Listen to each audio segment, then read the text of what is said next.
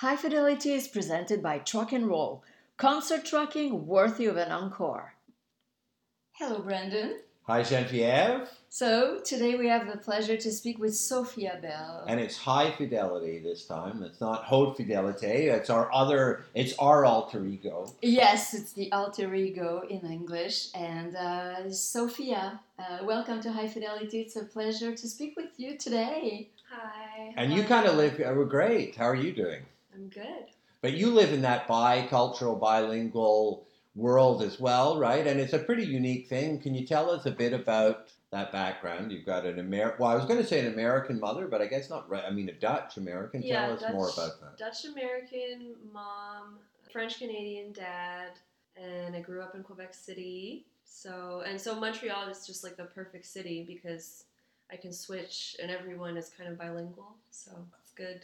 For those who are not familiar with Montreal, how would you explain the cohabitation of both cultures in this city? I think it's very unique. I think how to explain it's like I mean in, on the one hand it creates kind of this divide Mm-hmm. but then on the other hand it creates this like connection as Yeah. well But I've always thought, don't you think, that there is, of course, there's a, a divide, and English people and French people are different, like by definition, right? Yes. But the real division I've always felt is brought by politicians and the media. But in real life, right? Like I mean, Yeah. like it was a bit different in the '70s, where we when we grew up, and was like there was more. It's not like we have real tension between Anglophones and Francophones in our regular life? The tension I've seen is from people that are not from Montreal or like people like French Canadians that are from elsewhere and they come here and they don't speak good English and then they're like, Can anyone speak French here? And like they get angry and stuff. Like but I've only seen that a little bit. Yeah. yeah, just this urge of protecting the language, but uh, yeah. but most of the time it's just fun to navigate between those two languages and those uh, two cultures. And but you've decided to express yourself more in English. Why did you choose that? It came more naturally to me because it it was my first language. It's the language I've spoken most of my life with my mom and it's the language in which I listen to pop culture, well music and I watched movies and shows in English and I discovered French like the great, you know, French artists later in life. So now I'm more interested in uh, in exploring that but i guess like it, it was just more natural for me to express myself in english Mm-hmm. But you find yourself now, as an adult, listening maybe more to francophone artists. Because I mean, probably also you can explore now, and you know more to explore. Then there's a lot of you don't have to just listen to the most mainstream francophone artists either, right?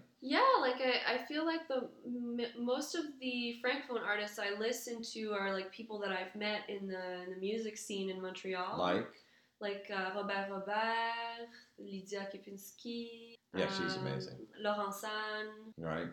Yeah Very i think those are probably my top three that i can think of i mean there's there's plenty Would you think of writing in French? I mean, you have written in French, but would you think of doing a whole project in French eventually? I think it would be fun. I think to do like either an EP or like an album or something. Um, I have something coming up eventually that I'm excited to announce, but Mhm. um, not not a project, but a song It's a Yeah. song for um, for a for a surprise thing that I. that you haven't cannot yet. mention yet. I mean, I mean, it's not that big of a deal, but I've I haven't announced it yet, so Okay, we'll Yeah. be looking uh, Yeah. for that. I call you a child of the 90s. Uh, you obviously love the 90s. We can tell by looking at you and by listening to your songs. Uh, what is it about the 90s that you like so much and that you wanted to express through your music? Well, the 90s are, I mean, it, I was a child in the 90s, so it's the time in which I developed and became who I am in many ways. And so through working on myself and growing in the last couple years, it was natural for me to go back into my, you know, nostalgic, yeah, in the in the nostalgia of going back into my past to process things and grow and heal from trauma it was natural for me to go back to that music. So that just infused into what I do now. And I think it's all it's not just the 90s, it's also the 2000s. I think there's Mm. a lot of 2000s influences because I think that a lot of the punk and emo, like pop punk, and Yeah. pop emo, and everything with the term pop, because I know I'm not actually doing like punk grunge stuff. Like Uh-huh. it's very pop. I think that it's in the 2000s that artists were kind of influenced by the the real like underground stuff of the 90s and then it kind of became more mainstream in the 2000s and so So, how do you juggle with the fact that you like underground things, but at the same time, you like to have a very good pop melody? Is that a, a struggle in your mind uh, to balance these things? it used to be more of a struggle i used to want to be cool and uh, mysterious and Well, you are cool and mysterious. oh thank you. But yeah now i just uh, i'm just fine being you know making catchy pop and not trying to to be anything sorry anything else. So yeah it used to be harder to navigate but with this album i was just like i'm just gonna write the write the bangers write the pop melodies and the i like when things rhyme and i like when things are like symmetrical and organized and so i just yeah I'm, Structured. yeah And then obviously in your songs, like there's there's on the album, a big part of it is pop hooks, right? I mean, is that important to you to have something that's that's that it's got that hook there? I like a good pop hook. I do. Um, but I think it's also very lyric oriented. So I think in this album, I was more expressing. I like when melodies are catchy, and I like when like the musicality makes a lot of sense and is easy listening. Uh, but then in terms of lyrics, I like to play with cliches, but then kind of twist them in ways that you wouldn't expect. And so I think that my my exploration into like the the second or third degree or whatever, like my, my way out of the cliches was more in the lyrics in this album. I wanted to ask you about All Fucking Weekend, which I love. Because that Yes. seems to me that's a good example of that. Where if you just on first listen, it's just a super hook laden, really catchy, great guitar riff song. But it seems like there's there's kind of something deep going in the lyrics too. No. Yeah, well, I think that it's lyrics that you, at first glance, um, everything like things rhyme and it's plays with a lot of cliches and like the cliche pop punk melodies and but I think that the more you listen, the more you see like the underlying um, stories that are being expressed and the underlying concepts of of human psychology and human interaction and stuff like that. So it's like at first glance, it's very easy to understand, but yeah. How do you find your inspiration? Are all your songs about your personal experiences, or you can be inspired by something outside of you? It's all about me. Perfect. At least Yeah. you you're Yeah. you're assuming it. yes. But um, the sometimes I can take my own experiences and I mean some because if I'm writing about like say all fucking weekend, that's a song about feeling I, codependent and like I just want to have you all the time and what are we because I'm sick of waiting and I just want to hang out all the time. Um, and so obviously that was inspired by a relationship I was in at the time, but then it's also, you know, everything that I've experienced that can also Mm. be part of the of the process of the song. Like like I say, like fly away in your convertible, but like no one had a convertible. You know, Yeah. Yeah. I like the image. Yeah. So it's like I can it's it's always inspired by what I'm going through, but then I have I still let myself, you know, have fun with it. And is it a for you? Is that a kind of cathartic, therapeutic thing to work through these things in the songs? Yeah, I feel like when I'm going through stuff, it kind of simmers inside of me, and I kind of have to it's like I I know something's coming. Like I know it's gonna be ready soon. So So it just it, is it mysterious for you? The inspiration is it coming from a mysterious place?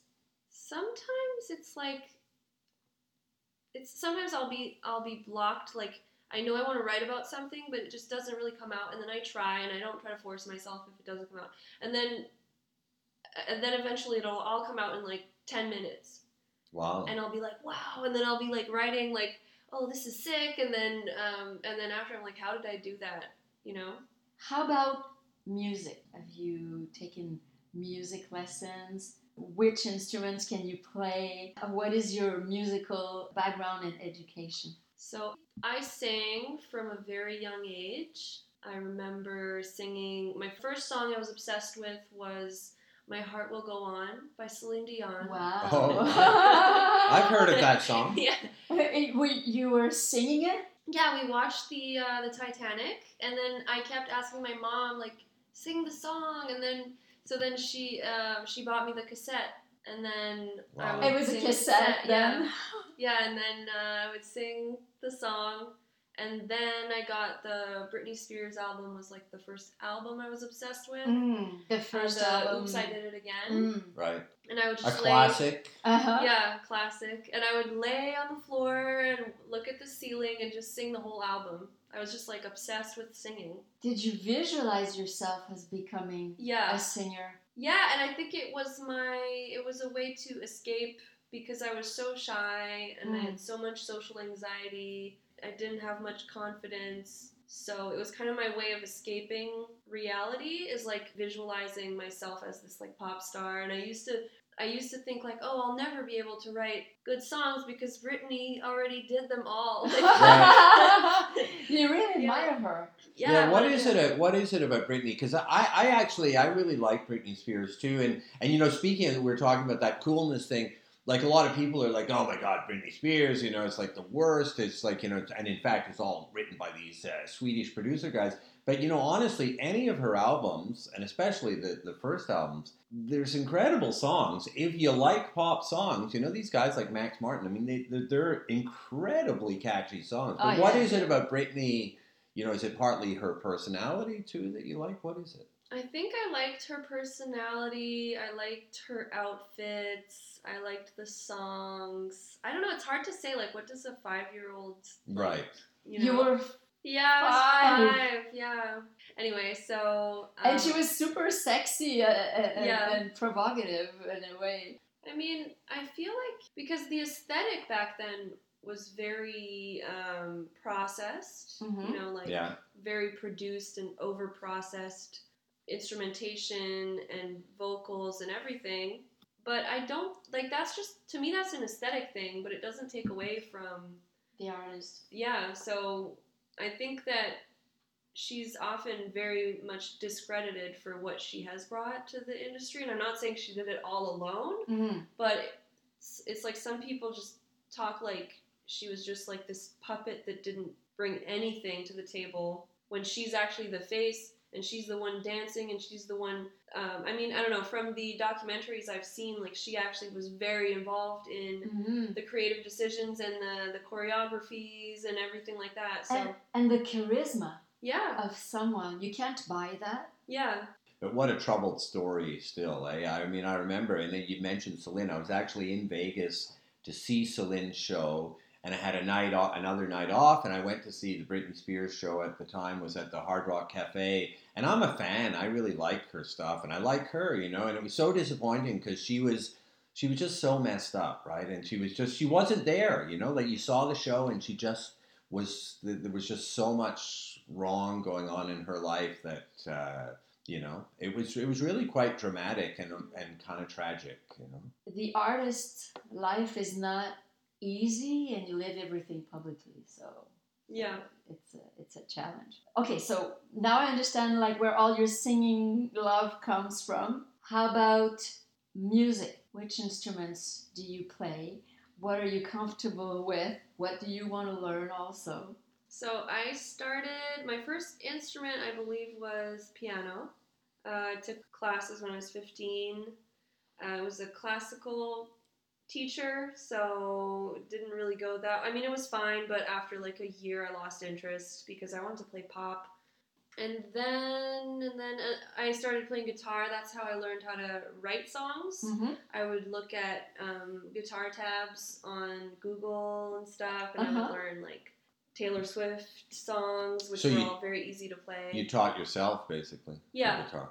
And Yeah. Taylor taught you. Yeah, yeah. through, the internet. Yeah, and I have been writing uh, from like a very young age. Like as soon as I learned how to, because I was always drawing, and then when I learned how to write at school, I started writing. So I would do these like little cringy poems and drawings and stuff. And then so when I was about fifteen, I started learning guitar, and then I, I started just you know using my own words and like making songs. And I was like, oh, this is fun. And then Totally self-made. I, I mean, I guess. Yes. And then um, later, I decided to study music when I moved to Montreal okay. because I worked for the first year or so. I was just working in cafes, um, and I was like, "This is not the life that I want." So, and then I was like, oh, "I need to go back to school," and then I was just like, "Why not music?" So I went and I went back to um, Cégep instead of going because I was old enough to go at university at that point.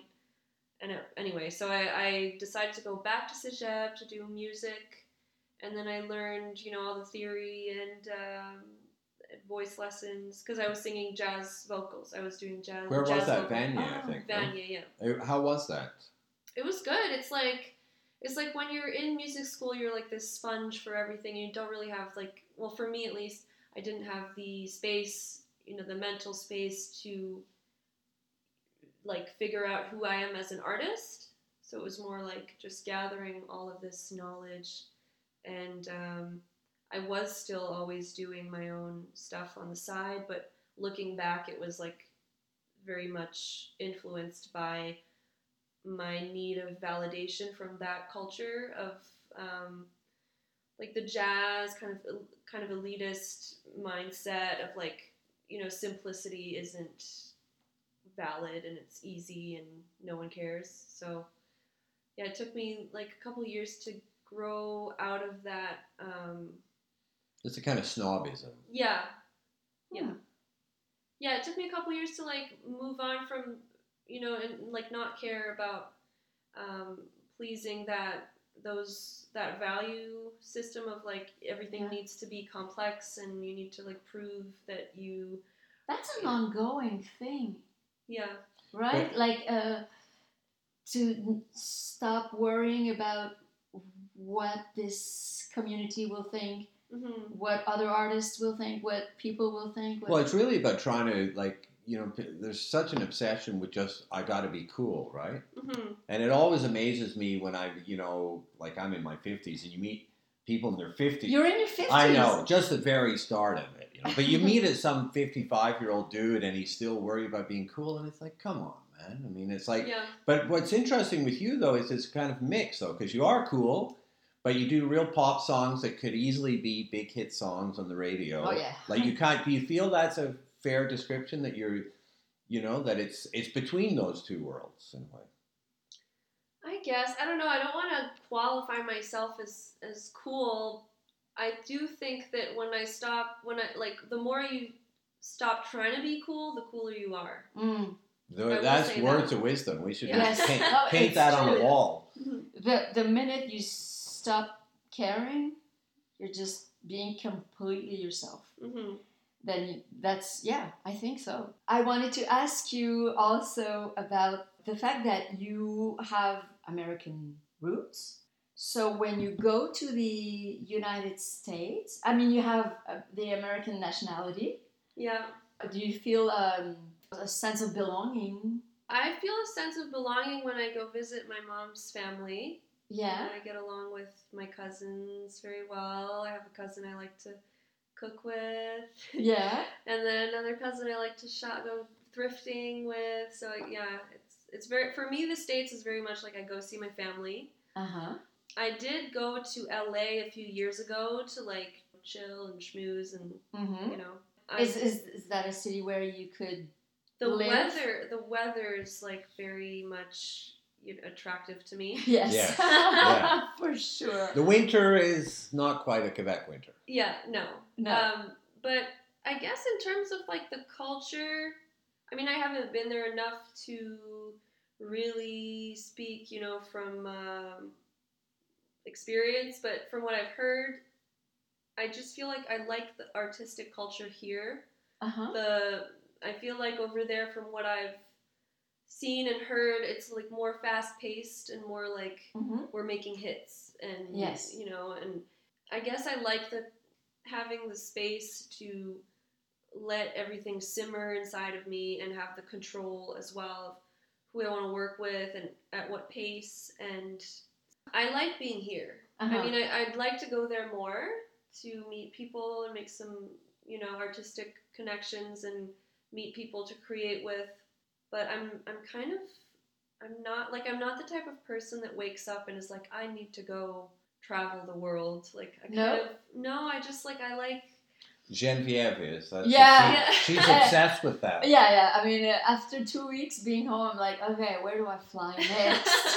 it's true. I went to Seattle last week on a on a pèlerinage, a grunge pilgrim. You know, it's like, uh, so you don't feel the need to travel. You are happy at home. Yes, I like uh, I like kind of making my home nice and cooking and Hmm. chilling with my cat and like when I'm not home, like I like it the moment I step out the door. Yeah. I like it. But then thinking about what I'm leaving behind, it gives me like this little Mm. Like when I'm so if I'm away too long and I'm just like suitcase and in and out, I get really overwhelmed. Like I like it when everything is like peaceful and at the right place. But are, are you worried that you know? I mean, and you know, obviously, one hopes as an artist things take off, but then you're gonna have that suitcase go out Yeah. pretty often. I mean, no, it doesn't worry me. Like it's it is exciting. yeah. It's exciting. Like I, it's not that I dislike it. It's just that I don't like. It's not like a big urge that I have. Are you ambitious? I would say I'm ambitious. I would say that when I was younger, it was more important to me, like in terms of an identity thing, kind of like what my success or everything would like represent. Yeah. Um, now I feel like I've I'm in a place of more like inner peace where I'm okay with Mm-hmm. whatever life has to bring, but I don't need to like prove that I'm like an important person. You know what I mean? Yeah. So, what are you looking forward to? I'm looking forward to creating more music. Like I know that sounds so cliche, but like I'm I'm like I want to make a, sh- a shoegaze album. Like oh, I Wow, yes. that'd be great. Love it. yeah. So I've been taking um, guitar lessons. Okay. because I did learn guitar a long time ago on my own, but I was just playing very simple chords, which is great for songwriting. But then when it comes to like creating tones and vibes and colors and stuff, um, I wanted to expand my horizons. So I've been taking guitar lessons, and I bought a bunch of pedals. Oh, cool. And Oh, I'm just having fun with that. Great. So I want to make like a like a pop shoegaze, whatever that means, because I don't really have many references for that. What could she uh, listen to? You know, you know what, and I mean, it, it, it's bad to think of band names on the spot, but there's this this great shows how long ago it was. It was a three CD box set, and it's called the Brit Box. You might have heard of this. Oh, It's, this and, and that's got it's got bands like The Cure and Echo and the Bunnymen, but it's got a lot of those, you know, a lot of those shoegaze bands who were like with precisely that kind of Inspiral Carpets and all that, and it had that sound, the swirling guitars, you know, and that kind of hypnotic hypnotic sound. That's, But even in the 90s, there are many. yeah, yeah, no, absolutely. Oh, you'll have fun. Yeah, You'll have fun doing Yeah. that. I will. What sure. about playing live? You mentioned that you were kind of a shy girl at first. What's it like for you now on stage? Do you like that to be out there in front of an audience and performing? I like really getting in the song, Mhm. and I like trying to share that with the audience. Like I really like that feeling. So I, tr- I just try not to overthink it. Like I try not to think because if I think about me like this little human in front of all these other humans and i think Mhm. about that concept it's just very overwhelming to me and i'm like who am i like, i get really imposter Oh, syndrome and that was Scary. really it was really bad when i was uh, smoking weed like Oh. that would the imposter syndrome would just be like Oh, really? Interesting. well, it 'cause- creates anxiety in a yeah way. well if i if had if i had smoked weed and someone asked me so how was your show are you excited for your show i'd be like i can't talk about it right now Mm. like i'm just gonna spiral if like i can't like just the concept is too weird so um, i've quit Mm. smoking weed luckily but um I think yeah, quitting that. I didn't mean to like go into the subject, but like quitting that has really helped me with my uh, imposter syndrome and like the the stage fright. Yeah, Yeah, I understand because it must be s- scary. yeah, Scary. So now it can be fun. yeah, You're- yeah, and then also turning that stress into excitement. Yeah. is um, it makes it much more fun. And the other day, um, Christian, who's in my band, actually was like, "Oh, I feel like you're the the person I know that has the least stage fright." And I was like, "Really? Like, oh, Wow. if you had told me that when I was like 12, like I wouldn't have believed it." That's super cool. So you've managed to overcome it. Yeah. We wish you a lot of success. Thank you so much for spending time with us today. Thank you very much. That was cool. Thank you for having me. Enjoy Osheaga. Thank you.